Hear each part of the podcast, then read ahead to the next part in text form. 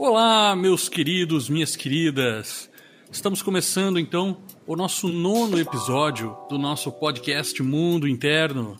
Eu sou André Vieira, especialista em mente e comportamento humano. E eu sou Fábio Bogo, filósofo, psicólogo clínico e professor. Reduzi minha lista agora e acho que dessa vez a gente estabelece nessas. boa, boa. Aos poucos a gente vai chegando lá. E hoje nós vamos falar sobre o assunto que todo mundo já passou um pouquinho, todo mundo já sentiu, né? Tem até, um, até vários ritmos musicais que falam sobre isso. Hoje nós vamos falar de carência, a carência do coração, né? Tem um ritmo próprio, né, André? Que é a, o, o Brega Sofrência, que eu adoro porque toca direto, fundo, como uma faca no coração. a tradicional sofrência, né? E se isso tá na nossa música popular, né, André, é porque a carência é um fenômeno tão próximo da nossa experiência como seres humanos que é, não é estranho, não é, é incomum a gente retratar ela na arte, né? Como tudo que faz parte da nossa vida e tudo que é geral da experiência humana de todos, né? Todas as pessoas. Se tem algo que nos une é o fato de que a gente tente aquele pedacinho faltando no coração e procura esse pedacinho no outro, né? Exatamente. E a gente não, não sempre, nem sempre a gente se toca que a carência não é só a carência que a gente vê nos filmes românticos e nas, nas músicas de sofrência. Nem sempre é essa carência afetiva, né? Existem vários tipos de carência. A carência é a sensação de que está faltando alguma coisa. Pode ter vários tipos de carência. Pode ter a carência afetiva, você pode ter uma carência financeira, de repente, por estar tá apertado o orçamento.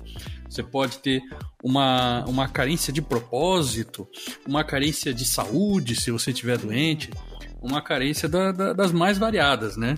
Mas todas elas vêm dessa, desse, desse sentimento de que está faltando alguma coisa. É uma falta de completude. Né? Completude é aquela sensação de que estamos completos. E a carência vem da falta disso. Né? Ou da, da percepção sobre si mesmo, né? De que nós não somos completos e não só isso da crença de que o outro, de alguma forma, poderá nos completar, né? De que o outro tem algo que tapa o nosso buraco. E assim, porque eu, por que, que eu digo isso? alguma coisa, né? O outro, isso, o outro não precisa ser exatamente um outro ser humano, né? Mas assim, a, algo lá fora, algo do lado de fora da gente, tem o restinho que tá faltando da gente, né? Carecer tem sempre a ver com isso. Carecer é faltar. E aí é legal a gente apontar isso porque hum, essa coisa da falta de completude a gente tem um outro jeito de lidar com isso, que é entendendo que nós somos seres ainda em formação, seres em, constru né, em construção e reconstrução, e, e que tudo bem, a gente nunca está pronto, que é legal, legal assim, é legal que a gente tenha sempre algo novo para descobrir, para crescer, para se transformar, mas, mas que isso não tem a ver assim com sabe? A gente tem 95% da gente e os outros 5 a gente precisa do outro, porque senão não vai estar, tá, né? Não vai estar tá bom o suficiente, a gente não sossega enquanto a gente não incorporar essa coisa que está lá fora para dentro de nós, né? E aí que vem o sentimento de carência, de sofrimento, né? Aí a gente nem tá falando de sofrência, que é aquela aquele sofrimento gostoso como a gente se acostuma a sentir e viver, mas sofrimento real, né? Sofrimento que prejudica a nossa vida e paralisa as nossas escolhas. Assim, a gente, a gente passa por vários momentos na vida e, e em, em diferentes momentos a gente está sentindo falta de diferentes coisas, né? Tem um ensinamento muito interessante quando, quando tu falou dessa, dessa questão de estar incompleto e de estar sempre em constante mudança, que é o ensinamento do talo de arroz. O ensinamento do talo de arroz diz o seguinte: você, você planta uma sementinha e aquela sementinha ela vai ela, ela é uma semente naquele momento. Em algum momento ela deixa de ser uma semente para virar um brotinho de arroz. Né? E para passar por esse processo, em que ela sai de uma sementinha e vira um brotinho de arroz, existe uma mudança e existe um sofrimento implícito naquela mudança. E isso nos leva a pensar sobre esses momentos em que a gente está em constante mudança e a aceitação desse processo de mudança.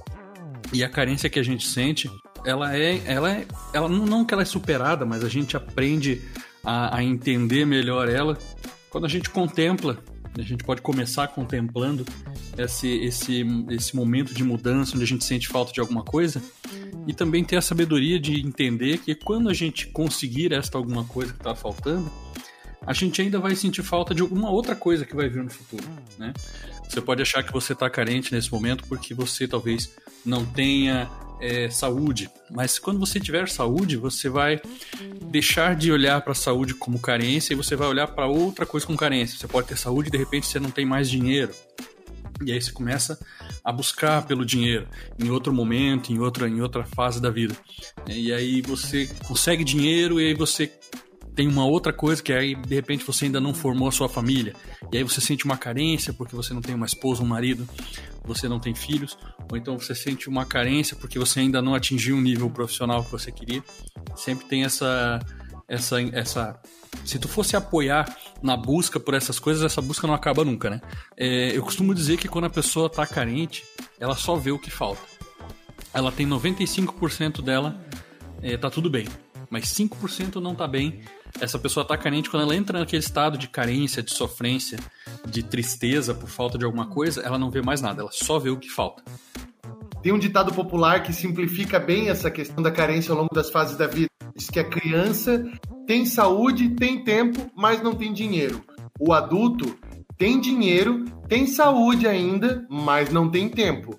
E o velho tem tempo, tem dinheiro, mas não tem saúde completo a gente nunca tá, né? em momento nenhum da vida. A gente tem tudo que a gente quer. É verdade. E aí, sobre essa coisa da diferença dos objetos, né? Moda, sabe, sobre ai, o que é que falta para mim para me tornar um ser inteiro? E quando a gente consegue aquilo, parece que de alguma forma se esvai pela mão e, e aí a gente passa a desejar uma outra coisa, que já não é mais o que a gente tem, aquilo que a gente queria tanto, quando a gente consegue, perde um pouco o seu valor e a gente vai para outro aspecto, né? E, e vai procurar em outro lugar, em outra coisa, sabe? Partindo de uma decepção, de aquela, assim, poxa, eu comprei aquele carrão, ou eu tô com aquela pessoa que eu queria tanto conquistar, e essa pessoa já está do meu lado, mas parece que não é o suficiente, né? Eu faço uma leitura sobre isso, psicanalítica, né, de que a psicanálise nos revela que todos esses objetos do desejo são objetos ilusórios, são objetos assim que vêm de uma de uma mentira, de uma ocultação, né, de um semblante de uma falta intrínseca, que a psicanálise chama de castração e que há muito tempo a gente já entende que não é literal isso, né? Não é a castração literalmente do, do sabe? Do, do corpinho da, da, criança, do pênis da criança, não tem a ver com isso, né? Quem, quem fala isso sobre psicanálise tá, tá 100 anos atrasado. E, mas tem a ver com uma falta simbólica, um corte simbólico que nos priva daquele estado mítico, que na verdade nunca existiu na vida real. Aquele estado em que não nos faltava nada, em que a gente estava em plena homeostase, em pleno equilíbrio, sabe, né? E na, na plenitude do nosso ser, dentro do ventre, agarrado com a mãe, a gente era um só com a mãe. No momento em que a gente nasce, a gente chora, porque a gente é rompido, algo de nós se rompe, né? E aí logo depois a marca da cultura, vem o primeiro brinquinho, vem o teste do pezinho, vem o primeiro banho, roupinha e pronto foi-se. A gente agora é mais um, um corpinho, né, a, a, apreendido pela cultura e algo de nós foi apartado, foi separado. Né? E a psicanálise entende o desenvolvimento do sujeito como uma forma de lidar com, com essa perda, que não que é inalienável, que não tem mais como voltar. E a gente começa o tempo inteiro procurar novos objetos, e aí na, na no grego eles chamam isso de uh, agalma, né? Que é esse brilho, esse fulgor, essa, né? Essa um, reluzência das coisas que quando a gente chega mais perto, a gente descobre que aquilo era miragem, né? Esse é o agalma grego. As, a gente joga, a gente projeta um holofote nas coisas, em certos objetos que a gente elege, a gente escolhe. E quando a gente chega perto, tem eles nas mãos, a gente descobre que aquele holofote estava né, refletindo ali um, algo que não tá ali de verdade. E aí, não, não, então peraí. Então aqui, esse aqui já perdeu a graça, eu preciso procurar em outro lugar. E a gente vive a nossa vida inteira fazendo isso. Procurando o próximo objetivo, a próxima meta, a próxima missão, a próxima coisa que vai nos completar. E quando é com coisas, né? Quando é esse, essa relação utilitarista com objetos materiais, até é possível né, a gente fazer por onde? A gente organizar nosso, nossa vida financeira e comprar aquilo que a gente quer. Junta aqui, economiza ali e compra. Mas o problema é quando a gente começa a fazer isso com outras pessoas né, e atribuir esse agalma, essa, sabe, esse brilho de que, ai, aquele outro, aquele marido, aquela esposa, aquele companheiro, aquele amigo aquele sim vai me dar status, vai me dar, né, vai, vai realizar os meus sonhos. É por meio dessa outra pessoa que eu vou finalmente estar em paz comigo mesmo. E, e essa é a receita para a gente se enganar, né? É, essa, na, nas filosofias, nas, na, na, na cultura oriental, é, tem um conceito muito parecido com esse brilho que você falou, que é o, os lungs, né? Na, na, no budismo tibetano em específico fala dos lungs, que é uma forma de energia. Assim, eu não vou entrar muito no mérito disso, que é mais complicado, mas só para ilustrar como as culturas se conectam, assim, né? O lung também é, o, o, é dividido em elementos, fogo, terra, etc. É, e tem o lung que é o, o lung do éter, um lung, é um lung que é energia, é um tipo de energia que, que desperta a nossa atenção, que desperta o nosso ânimo, que desperta o nosso interesse. Então, o, quando a gente, por exemplo, quer alguma coisa física, a gente olha para, por exemplo, alguma coisa que a gente quer, vamos botar lá, sei lá, uma joia, uma roupa, um eletrônico qualquer. A gente olha para aquilo, pá, desperta o elemento éter, desperta o, esse elemento do brilho, que a gente se interessa por aquilo. E aí a gente vai lá, se esforça, aquilo se torna um objeto de, de, de, de cobiça, de interesse, a gente vai lá e compra aquilo ali. Aí passou um tempo, aquele negócio que era maravilhoso, que estava ali lindíssimo, que era uma fonte de, de, de, realização, aquilo ali perdeu o brilho. Aquilo ali não é mais interessante. A mulher vai lá e compra um sapato, que ela queria um sapato de cortal para montar um look assim assado, ela lá e compra o sapato. Dali a dois meses, aquele sapato é só mais um sapato. E aí ela precisa buscar uma outra fonte de brilho, uma outra fonte de interesse. E aí ela vai lá e acha, de repente, um, uma bolsa, ou não precisa ser algo físico, de repente é uma viagem, alguma coisa assim. E surge aquele brilho em, em busca daquilo lá, e depois que você compra, depois que você realiza aquilo ali, aquilo ali perde o brilho. E lá vai você em busca da próxima da próxima realização. Né? O Lama Padma Santen, ele fala que se a gente for num porto, qualquer porto desse que chegam os navios cargueiros, você vai ver navios gigantescos com vários containers de felicidade. A gente fica importando felicidade, porque tem produtos ali que a gente vai ter pequenos instantes de felicidade, pequenos instantes de realização é, em forma de, de produto. Então o container tá cheio de, de pedacinhos de felicidade ali, né? Mas é justamente isso que o capitalismo tardio faz, né, oferece pra gente, né? Assim, pequenas doses de felicidade em conta-gotas. É, Exatamente. É o Admirável Mundo Novo, né? Quem, quem já leu conhece. Vários livros sobre sociedades distópicas, né? No último cast eu falei sobre 1984 e, e aqui eu vou falar sobre o Admirável Mundo Novo, que eles, eles vivem utópicos, eles, na verdade, eles vivem hiper felizes, né? E não existe problema, não existe sofrimento e não existe carência. E aí depois a gente descobre que eles usam uma droga, né? Uma pílula da felicidade. E aí todo mundo é o soma. E todo mundo ingere essa droga, soma e, e fica, né, sorridente, assim. Só que a gente vê que rir demais, rir é bom, mas rir demais é desespero também, né? Ou seja, nos leva a refletir, será que é necessário, assim, será que não é interessante experimentar numa dose de leve, numa dose, né, assim, sutil, um pouco de carência? Será, será que a gente não, não se coça mais, a gente no nosso lugar de conforto, né? Quando a gente está procurando, sabe, assim, experiências novas, outras coisas que nos façam ter outras coisas para entrar em contato, né? É, é legal se tu usar essa experiência para se familiarizar com isso, né? O budismo chama atenção quando a gente fala dessa coisa do interesse, do elemento éter e é como aquilo se esvai. Ele chama atenção para o seguinte: isso sempre teve dentro de ti. Né? Este interesse, essa energia, esse brilho, ele não é do objeto que você está buscando. Isso. Ele não é da pessoa que você está buscando, ele não é do, do, do, do, da realização que tu está buscando. esse brilho está em você. E o, o grande trunfo dessa conversa toda é perceber que se isso não está em um objeto externo, se isso está em você e se isso emana de você para o objeto e não do objeto para você, né? se isso está em você, você consegue gerar essa energia, você consegue se, se interessar, se emocionar e, e gerar este brilho de interesse por si próprio, sem que haja um alvo para esse, esse brilho, para esse interesse. Perfeito, né? linda essa conclusão. Eu acho que esse é o segredo, né? É. A gente tá até se adiantando, porque a gente quer conversar assim, mais sobre isso, mas, né, e, e tentar entender melhor, porque falar é fácil.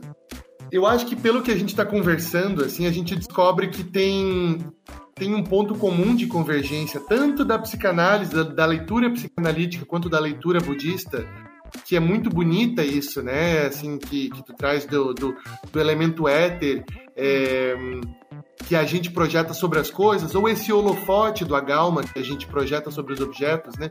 Seja por uma questão de transbordamento, sabe? Você, na verdade, você se descobre tão pleno de elemento éter, ou seja, né, de, de abstração dessa, né, da, desse fulgor de ti mesmo que passa para o outro, ou seja, por uma falta, seja por uma carência interna e que não está em objeto nenhum, mas que está na tua própria formação, né? Seja por um excesso ou por uma carência, de qualquer maneira está em ti.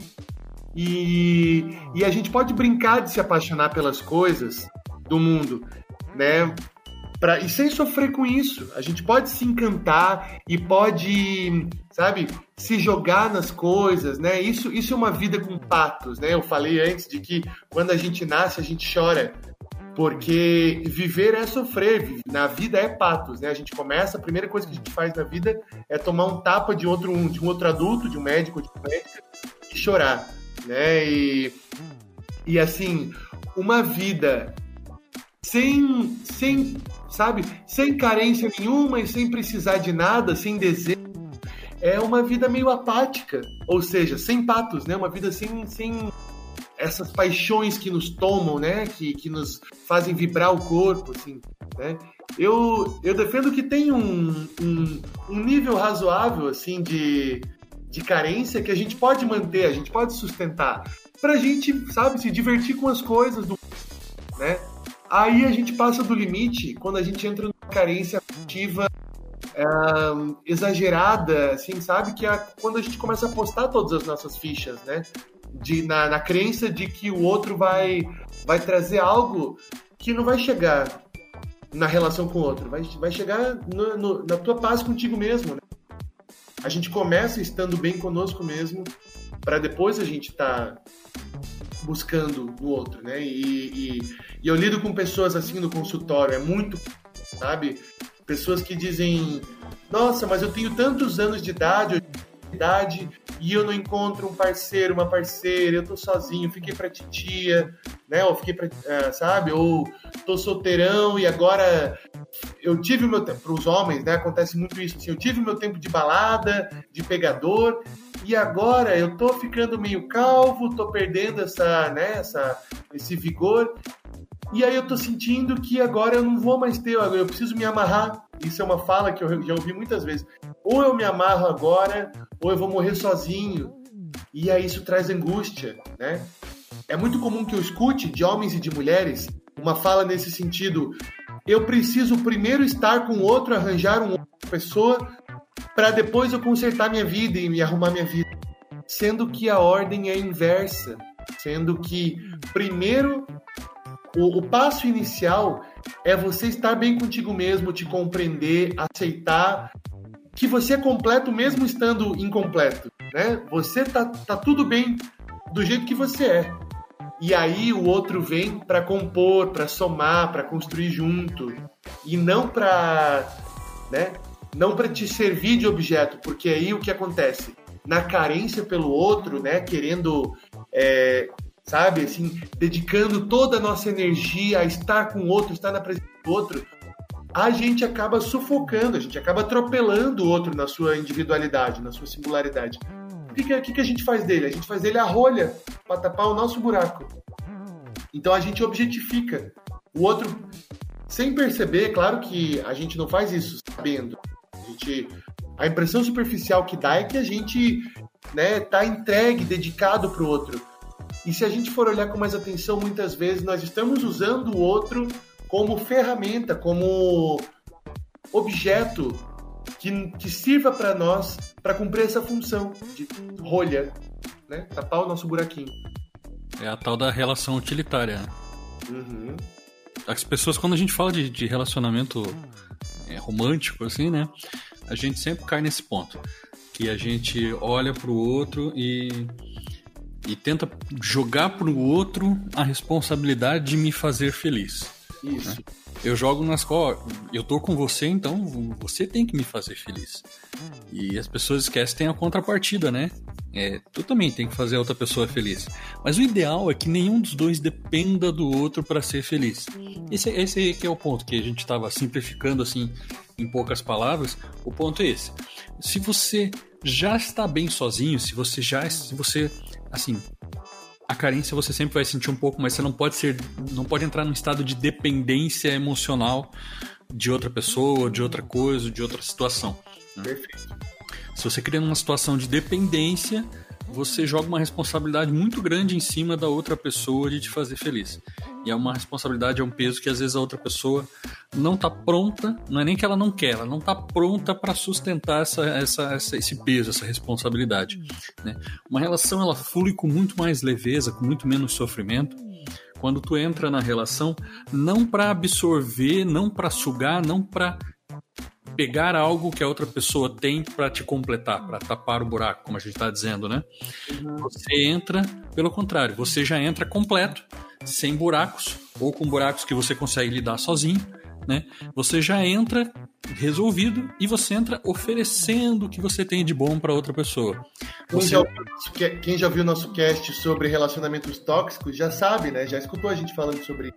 Sim, sim. A gente está dando uma pincelada por cima porque a gente passou por esse assunto, né? Você entra oferecendo o que você tem de bom, né? Entra oferecendo o que você tem de bonito, de interessante, e a outra pessoa, por sua vez, também entra oferecendo o que ela tem de bom. Essa é uma relação que tem tudo para dar certo, porque os dois estão entrando oferecendo e aí eu recebo o que a pessoa está oferecendo, eu dou, ela recebe o que eu estou oferecendo e fica tudo bem. Né? Não tem uma dependência, não tem, não tem muito sofrimento do que se ter nisso, né? O que a gente falou, que eu falei antes do elemento éter, também se aplica aqui. Você olha para outra pessoa, que é uma pessoa que você tem emoções, que você tem sentimentos, e ela gera aquele brilho em ti. Mas tu tem que saber que aquele brilho não é dela, aquele brilho é teu. É, você tem, você está gerando esse brilho. Né? E a partir do momento que você gera esse brilho de forma independente, que você controla isso para ti, a, a, carência meio que vai desaparecendo, né? Eu vou contar uma história, André. Manda aí. entender, porque longe de mim querer achar um ponto de início, um ponto de partida para o fenômeno da carência, mas tem um, ponto, uma narrativa que volta e meia a gente é obrigado a voltar lá para os gregos e para Platão, porque eles organizaram, querendo ou não, o modo como a gente pensa e, e vive as, né, os, os, os, conceitos na nossa sociedade ocidental. Né? E hoje a gente tem muitos conhecimentos do Oriente, né, do, do budismo, como tu frequentemente traz aqui para o nosso papo, e que são novidade, que vieram do século XX, né, que, que a gente começou a ter contato né, com, com, com esses saberes. Mas há mais de 2.300 anos a gente já lê o Banquete de Platão, e que tem uma história do Aristófanes que é muito interessante só para a gente falar sobre carência e que eu vou trazer aqui, vou contar essa história para a gente ver assim só o quão antiga é essa noção e como ela era explicada pelos mitos muito antes da gente entendê-la na psicologia, entendê-la por qualquer ciência humana, a gente já falava sobre as coisas nos mitos, né? E e aí tem o mito do andrógeno, que, que consta lá nesse livro famoso do Platão, que é o Simpósio, ou Banquete, em que Platão relata né, um encontro entre vários personagens de Atenas da época, personagens que existiram de fato, inclusive Sócrates estava lá, e eles se reúnem, começam a comer e beber, e a cadeira deles ali é que cada um precisa promover o seu discurso e falar sobre o amor. E quem falar mais, né, de maneira mais bonita, mais eloquente, vai, vai ganhar ali, vai ser o rei da noite. E aí um dos personagens é o Aristófanes, né? Um grande dramaturgo ali da, de, da Grécia. E ele conta uma história sobre o mito da alma gêmea, né? E o que é o seguinte, há muito tempo atrás os humanos tinham três gêneros. Tinha o homem, tinha a mulher e tinha o andrógeno. O andrógeno era um ser redondo com ambas as partes íntimas, pênis e vagina. Eles tinham quatro mãos, quatro pernas, dois rostos, numa só cabeça, né? A, a frente e o verso da cabeça, cada um tinha um rosto, e tinham quatro orelhas. Os homens tinham dois pênis, as mulheres tinham duas vaginas, e os andrógenos tinham um de cada. E aí, eles, olha só que engraçado, né? Isso, tudo o Aristófanes contando. Eles andavam eretos, mas eles corriam dando cambalhota e estrelinha com grande velocidade, tá? E aí, enfim, né? Toda a história, os homens eram descendentes do Sol, as mulheres eram descendentes da Terra, e esses andrógenos, as criaturas místicas, eram descendentes da Lua e eram redondos. E aí um dia eles resolveram desafiar os deuses do Olimpo e os deuses não queriam se desfazer da humanidade e eles encontraram uma punição: enfraquecer esses andrógenos, cortando eles no meio. E Zeus lançou um raio nesses, nessas criaturas andrógenas e dividiu elas no meio. Então eles seriam mais fracos e mais numerosos. Divide o poder deles pela metade e divide o número e multiplica o número por dois, né? Então essas criaturas que foram cortadas pela metade, elas viveram depois que dessa atitude dos deuses, elas viveram o resto de suas vidas infelizes, porque tudo que elas queriam era reencontrar a sua alma gêmea, a sua outra da laranja. Então, essa era a brincadeira né, que o Aristófanes conta como, como um mito do, da criatura que era completa inicialmente e ela foi rachada por uma ação dos deuses e ela ficou incompleta e metade da alma foi para cada lado. Então, elas não estariam contentes enquanto elas não encontrassem a sua respectiva alma gêmea que estava em algum lugar do mundo. Para vocês verem, né, onde que começa essa história tão bizarra, né, e tão louca mas que, que as noções mais esquisitas se perdem, mas essa esse conceito da alma gêmea, sabe, de, de que assim, papai do céu deu um, uma pessoa dentre 7 bilhões e meio que está preparadinha para nós. E provavelmente por algum, né, pela providência divina, ela mora pertinho da gente, né? E é a nossa alma gêmea. E se não, às vezes não, às vezes a gente procura, procura e nunca acha, né? Mas em algum lugar ela precisa existir, a pessoa que vai me completar. E, e quanto tempo a gente não passa atrás desse sonho, né? E atrás dessa, desse projeto de encontrar a nossa alma gêmea. E olha, sabe, quando a gente tem explícito, assim, sabe, esse mito contado há 2.300, 2.400 anos atrás, né? De uma maneira esdrúxula dessa, a gente começa a, não levar tão a sério, né? ah, mano, é meio esdrúxulo, sabe? É meio... Olha de onde veio essa história de alma gêmea. Mesmo, mesmo se a gente entender que existe um projeto, que existe um destino, né? Que existe um plano maior e transcendente para nossa vida, esse plano ele vai se dar da maneira como ele tiver que se dar, né? Não existe assim, sabe, um enigma, né? A, a, a coisa da gente achar que os relacionamentos são um enigma esperado e de que como se fosse um tesouro, né? Uma missão, uma, uma quest, uma quest de uma aventura, né? De fantasia e que lá no final a gente vai resolver pensa que é o tesouro, que é a pessoa amada, né? e salvar a princesa do dragão e, e ela vai nos amar completamente. Essa ideia é infantilizada e não é à toa que a gente está se referindo a ela como com essa ingenuidade né, da, da, da, história de fantasia, porque ela é fantasiosa. E que a, a pessoa amada é um lugar a chegar e, e, e que ela vai estar tá esperando pra gente. Quando a gente se encontrar, vai ser amor à primeira vista e pronto. Aí agora sim o plano de Deus se concretizou para nós, né? Enfim, o destino, o que estava traçado no destino se concretizou para nós. Gente, amor não é destino, amor não é objetivo, né? O amor não é o pote no final do arco-íris. O amor é uma construção. E a gente vive com afinidades e diferenças, né? Supera conflitos, supera diferenças, valoriza afinidades, valoriza É assim que a gente constrói um relacionamento É, é assim que, assim que se constrói um relacionamento saudável, né? Isso, relacionamento, o relacionamento é, é uma coisa que está sempre em construção e sempre em mudança. Um casamento, por exemplo, não é uma coisa que tu assinou um contrato e, e aquele contrato está sacramentado para sempre. É uma relação dinâmica, né? Uma coisa que tem que ser alimentada, tem que ser construída, como uma plantinha que tu tem que regar, tem que dar tempo, energia e tem que ter dedicação para aquilo, é uma coisa muito dinâmica, né? E assim como o nosso, nosso, o nosso foco de interesse muda a gente compra alguma coisa e aquela coisa não brilha mais, num relacionamento, se não tiver esse empenho, esse tempo, essa, essa, essa, essa energia depositada nesse relacionamento, aquilo também perde o brilho, né? É, a carência, de modo geral, ela vem, talvez um pouco da fonte dela seja uma baixa autoestima.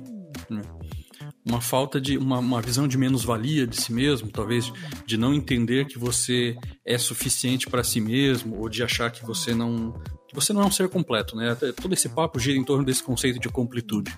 Né?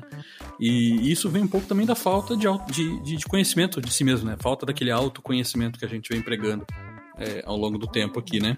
Uhum.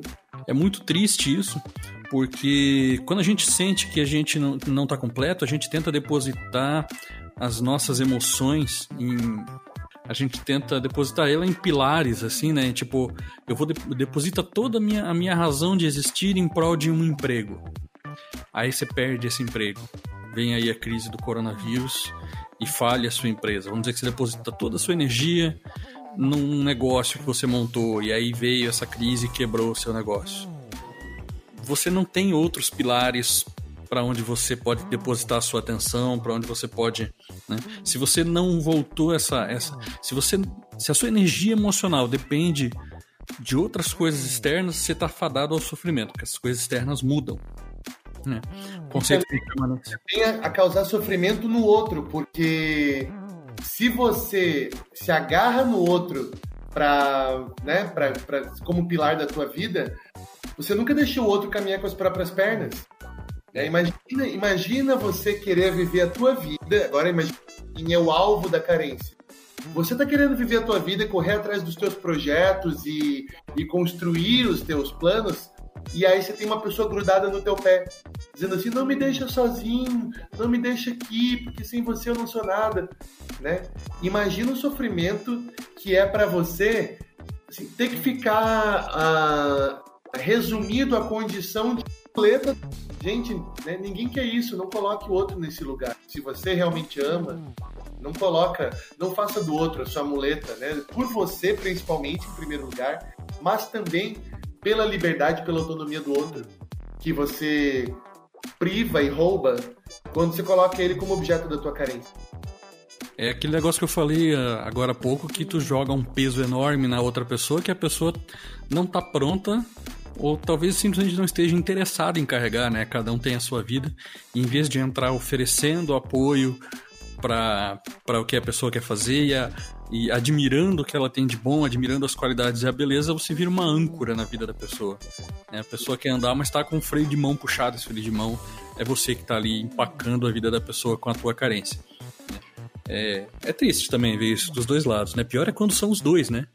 Um fica na dependência do outro e cria uma dinâmica extremamente complicada ali, onde ninguém consegue andar para lugar nenhum porque tá um agarrado no outro, emocionalmente falando, né, metaforicamente falando.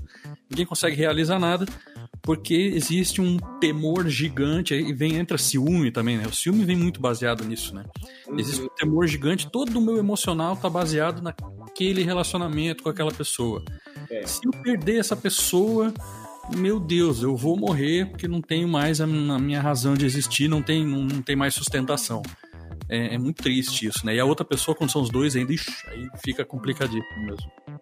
A gente falou sobre esse quadro, a gente desenhou e ilustrou essa situação em que uma pessoa investe, né, e tem um investimento de carência sobre a outra, que está querendo bater asas e voar, está querendo viver sua vida independente. E a gente já né, retratou isso como um caso muito horrível. Tem outro caso muito danoso também de um, de um relacionamento de codependência, né? Que é carência mútua, que pode ser como se manifestar como ciúme, como tu tinha dito, né? Ciúme mútuo e possessão e e quando isso acontece das duas partes, né? O resultado disso é o que a gente chama dentro da, da, da, da Gestalt terapia, pelo menos, de uma formação confluente. O que, que é uma confluência? É assim, o limite de, de eu, o limite self das duas pessoas é, se dissolve e uma se mistura com a outra e chega num ponto em que não sabe mais o que é uma, o que é outra, né? Não sabe mais onde começa eu, onde acaba eu e começa o outro. E, e essa mistura de egos, essa mistura de identidades, assim, um com o outro, é, não, não tem como ser boa para nenhum dos dois. E aí eu fico muito desconfiado quando eu vejo, por exemplo, o Facebook de casal ou Facebook de mãe e filha juntos, né? Mãe e filha adulta é, dormindo na mesma cama, depois, sabe, depois de marmanjo. E, e eu suspeito sempre, assim, né? Claro que a gente vai ser taxativo em algum diagnóstico, mas assim, a, a, a anteninha fica ligada. Gente, o que que, o que que faz com que as duas pessoas, sabe, tenham um perfil único e se mostrem, né, para a sociedade como uma identidade só, uma coisa só, sabe? O que que é um indivíduo, o que que é o outro aqui nessa relação, sabe? E numa relação afetiva a gente vê, né, essas relações de codependência quando a gente poderia dizer mecanicamente, né, numa que assim, eu tento tapar a minha carência com a carência do outro. E gente, buraco não tapa outro buraco. Né? O meu buraco não consegue tapar o teu. Os, os dois buracos negros afetivos de cada um, eles só se alimentam um ao outro, né? E, e, e nada sai de fruto, nada é prolífico numa relação como essa. Nada é construtivo. É sempre mais consumo, mais consumo do outro, ao ponto de chegar numa, sabe, numa relação doentia, de aniquilação mútua, assim, né? Do, do, chegar num ponto em que tu não te reconhece mais, né, como tu mesmo, e não sabe mais o que aconteceu. É bem triste depois que isso passa, que a pessoa, quando de repente isso acaba, chega num ponto de esgotamento, uma relação de codependência, que às vezes pode durar muito tempo, muitos anos, e aí, em algum momento, a pessoa sai dela e se afasta. E ela se dá conta assim, gente, o que, que eu estava fazendo esses anos todos? Onde é que eu andei? O que, que eu fiz? O que, que eu construí para mim? O que, que eu fiz da minha vida? Sabe? E é sempre, assim, uma, uma experiência de meio que confusão, uma experiência de memórias meio difusas. Tu não lembra muito bem o que, que aconteceu. É engraçado como ouvir esses relatos, assim. É, os dois estão mentindo para si mesmo, né? Os dois estão fingindo que não são indivíduos separados, assim, indivíduos diferentes, né? Eu vou me juntar com a outra pessoa e eu quero tanto estar grudado com essa pessoa que eu vou ou anular uma parte de mim para me encaixar na vida dela, ou, a, ou ela vai anular uma parte dela para se encaixar na minha, ou ambos, né? E, e aí acontece isso, né? A pessoa se perde no caminho. É, no meio do caminho dessa relação, a pessoa não sabe mais o que, que é dela, o que, que é uma característica dela, o que, que é uma característica do outro. O que, que foi que eu, o que, que foi que eu perdi, o que, que foi que eu deixei para trás. É, precisa depois quando quando há uma, um, um, despertar dessa situação, não necessariamente no fim do relacionamento, mas se houve um, um, se houve um fim do relacionamento por esse motivo, é porque houve um despertar antes, né? Alguém prestou atenção e disse, opa, isso aqui não tá muito certo. É meio quando alguém, tipo, acorda da Matrix, assim, sabe? No, na Matrix o cara olha assim, pô, mas tá meio estranho isso aqui, não sei bem o que, que é, mas tá estranho. Né? Claro. E aí tem esse despertar e a pessoa percebe, putz, mas o que, que tá acontecendo aqui? E aí quando tem esse despertar, tu, tu tem que ir retomando aquela, aquela vai, vai na busca das identidades e ver o que, que realmente é tu, o que que tu aprecia, o que que tu dá valor, que, quais são os teus valores, quais são os teus as coisas que tu valoriza na vida e o que que é teu mesmo e o que que era do outro. Tem que ter essa divisão e até é, é, um, é um. Eu volto naquela, naquela metáfora do. Do, do talo de arroz. Naquela, ah, do talo de arroz. É. Tu, tu tem que voltar quando tu era sementinha e olhar que tu deixou de ser sementinha e o, o que que era ali, né? O que que eu era antes de, de, de virar marido, esposa, ou namorado, namorada de fulano? O que que eu era antes de eu entrar nesse emprego? Que essa relação também essa dependência emocional também acontece às vezes com uma carreira, com um objetivo, alguma coisa assim, né? E o que eu era antes de fazer isso? O que, que eu dava valor? E aí tem que ir voltando no tempo e meio que reconstruindo o que que tu era antes dessa metamorfose que tu passou ali de misturar e virar uma identidade só, né? Reconstruir é uma boa palavra que tu usou agora, porque não, não dá pra gente, né, assim, produzir de novo o mesmo estado que a gente foi, né? É, a questão de sair, isso aqui a gente está tentando falar sobre né, como a gente pode ah, assim, se sustentar, né? Quando a gente se percebe numa relação de carência e tal. E aí, como tu disse muito bem na, do, dos pilares, a gente se apoia em pilares, né? Poucos pilares. E frágeis, né? Pilares de menos, né? E que são frágeis, porque daí quando a gente desmonta, a gente não tem mais onde se apoiar. E, e quando a gente se percebe nessa, aí é questão de reconstruir de fato na vida que você tem hoje, nas relações que você tem hoje, né? O que, que é possível construir? O que, que é possível, né? A, se investir? Porque, de fato, a gente, ninguém é uma ilha, todo mundo sabe disso, nós somos seres gregários, a gente está cansado de bater nessa tecla, né? Nós somos seres sociais. Então, o nosso eu tá para fora da nossa pele, ele, ele se expande para fora do nosso mundo interno, dar o nome do podcast, ele é interno só no sentido da nossa consciência, do nosso autoconhecimento. Mas a nossa experiência de vida é uma experiência de campo. A gente está sempre em contato com as coisas, com pessoas, com projetos, com trabalhos, com aprendizados. E quanto mais a gente expandir o nosso horizonte, o nosso universo, né? Quanto mais o nosso mundo interno extravasar para fora, para lugares diferentes, menos a gente sente quando um deles se for, né? Então, assim, a gente pode trabalhar com uma carência meio dissolvida, né, na nossa vida. A gente precisa, assim, né, a gente precisa precisar, a gente precisa precisar estar vivo. A gente precisa do outro, né? Sozinho ninguém dá conta.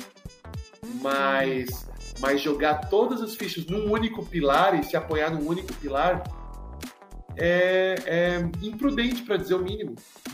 É. E a gente já a gente já usou, já definiu isso de maneiras mais é prejudicial, é causa de sofrimento para ti, para o outro. É. é. Nas pessoas que eu sempre quando eu me deparo com um caso desse, das pessoas que eu ajudo que que me procuram, é, é sempre tem que ter esse, esse cuidado. É uma coisa que a pessoa não percebe. Mas assim que tu fala, torna, começa, a pessoa começa a perceber que essa questão da, da reconstrução que a gente estava falando, né? O Felipe Figueiredo disse que não tem botão de reset na história. Não sei se tu já ouviu essa. Já, já na história de modo geral, assim, na história do mundo, não tem botão de reset. Então as coisas que acontecem, as coisas que estão acontecendo hoje são reflexo de eventos passados da história, de eventos importantes que aconteceram no passado. Se a gente reduzir esse conceito à nossa história, à nossa história do nosso tempo de vida, é, já se aplica o mesmo conceito, não tem botão de reset na história. Né? Se tu entrou num relacionamento e, e esse relacionamento te causou mudanças, quando você sair não dá para resetar e voltar, não tem um checkpoint, né, que tu pode voltar pro ponto onde tu tava solteiro e continuar a partir dali, né? Então tu tem que tu tem que reconstruir o que tu era, não dá para resetar, mas dá para reconstruir e retomar o que tu tinha é, dos teus valores, dos teus conceitos, de quem tu é de verdade no, no na essência, né? O que tu era na, antes disso tudo acontecer. Né? E tu pode resgatar isso dessa vez com mais sabedoria, porque agora tu já passou por uma experiência, tu já aprendeu, né? tu já tem outra vivência. Não precisa resetar. Isso, essa é a parte boa de não ter o botão de reset na tua história. Tu inevitavelmente aprendeu alguma coisa. Né? Pode ter até aprendido coisas ruins que não era para ter aprendido, mas alguma coisa tu aprendeu. Né? E, e, aí a gente começa esse processo de reconstrução do, do da identidade da pessoa e tal. Né? E é uma, já é uma, uma, uma reconstrução já com uma página em branco, né? Como eu falei na, em, algum cast anterior, eu já comentei disso aí, né? Tu virou uma página da tua vida e quando tu virou, tu tem uma página em branco do outro lado. E ali tu pode escrever o que tu quiser.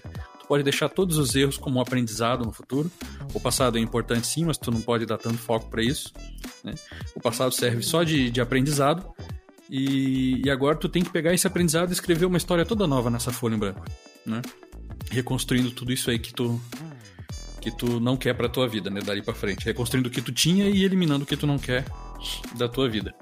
Ah, a gente falou dos pilares e, e aí a gente pode é, deixar esse conceito um pouquinho mais claro e já e já ver o que a gente pode fazer a respeito disso.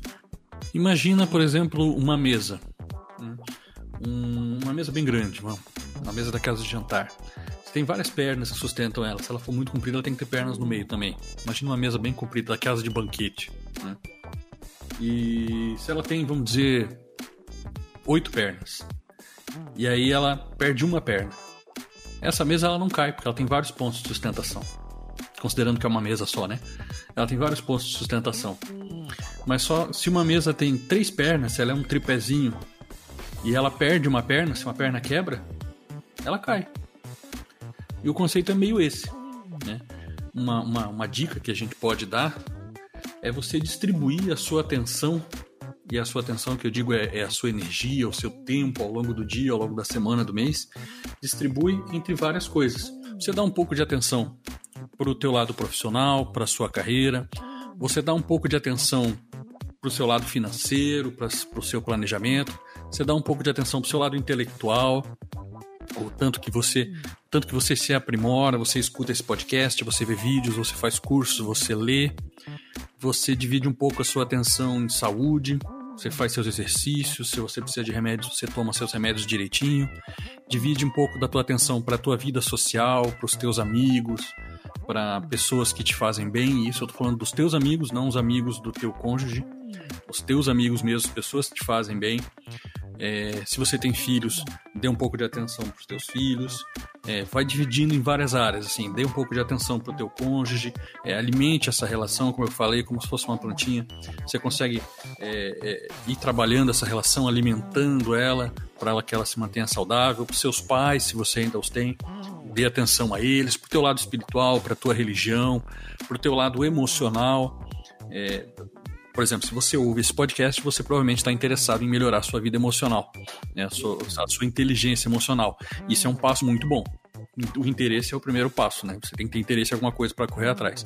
Isso é muito bom. Então pega esses exemplos que eu falei e distribui a tua atenção entre eles.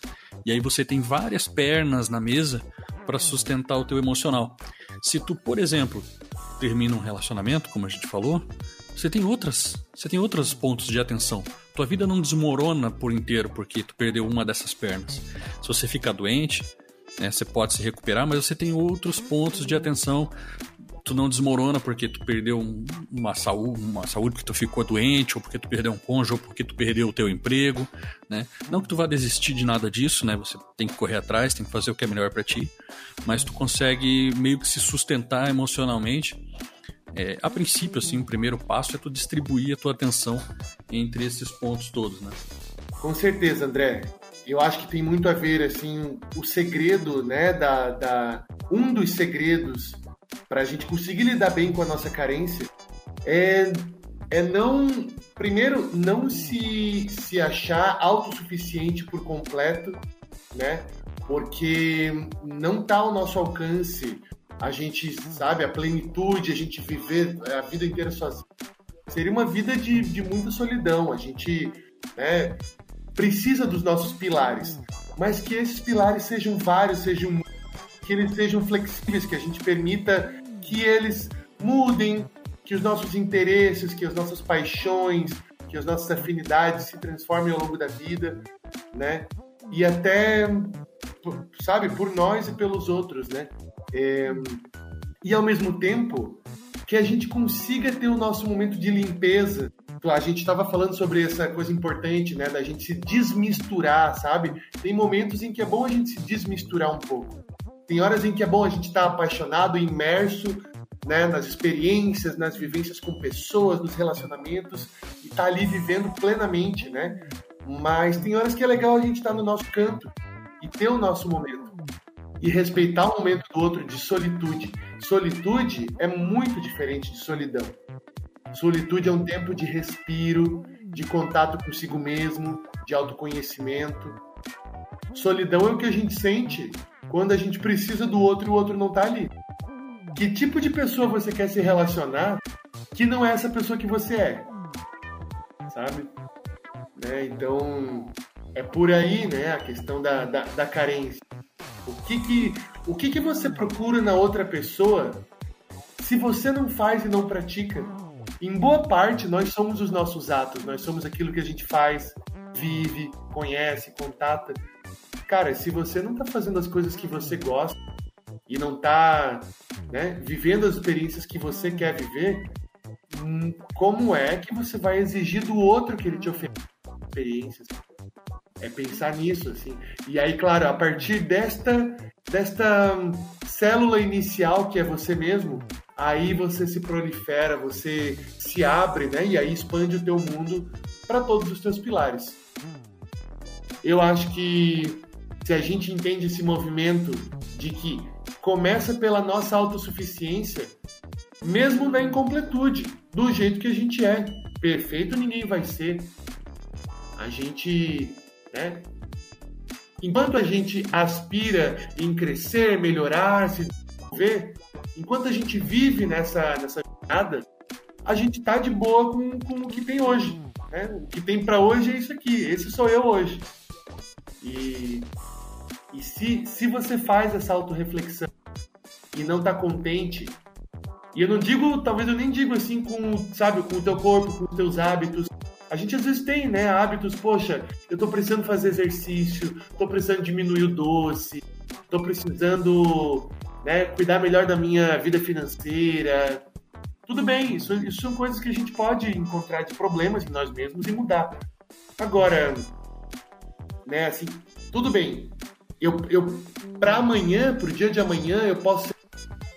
Hoje, o que eu sou é isso e aceitar, respirar dentro dessa essência de ser, né? E viver a plenitude, a gente chama isso de uma plenitude imanente, é uma plenitude transcendente. Ela não transcende aquilo que é na realidade. Ela é, ela é o que é. As coisas são o que elas são. Hoje você vive do jeito que você vive, você é do jeito que você é e você tem o corpo que você tem, né? Mudar isso, transformar é um segundo passo. E procurar isso no outro também é um segundo, até um terceiro passo. O primeiro deles começa contigo. Eu acho que por mim, não sei quanto a ti, André, mas por mim a gente termina com essa reflexão. Lança braba e, e, sai fora, né? Lança braba e sai correndo. E mic drop, né? Drop mic, solta e, o microfone. Né? É. Uhum. Bem nessa. Então tá bom, fica aí esse, essa reflexão para quem quem tá acompanhando a gente aí, né? É, a gente então encerra por aqui, deixa braba aí para vocês ficarem pensando. Você acompanha a gente lá no nosso Instagram. O nosso Instagram é arroba Mundo Interno Podcast. Tudo junto, arroba Mundo Interno Podcast.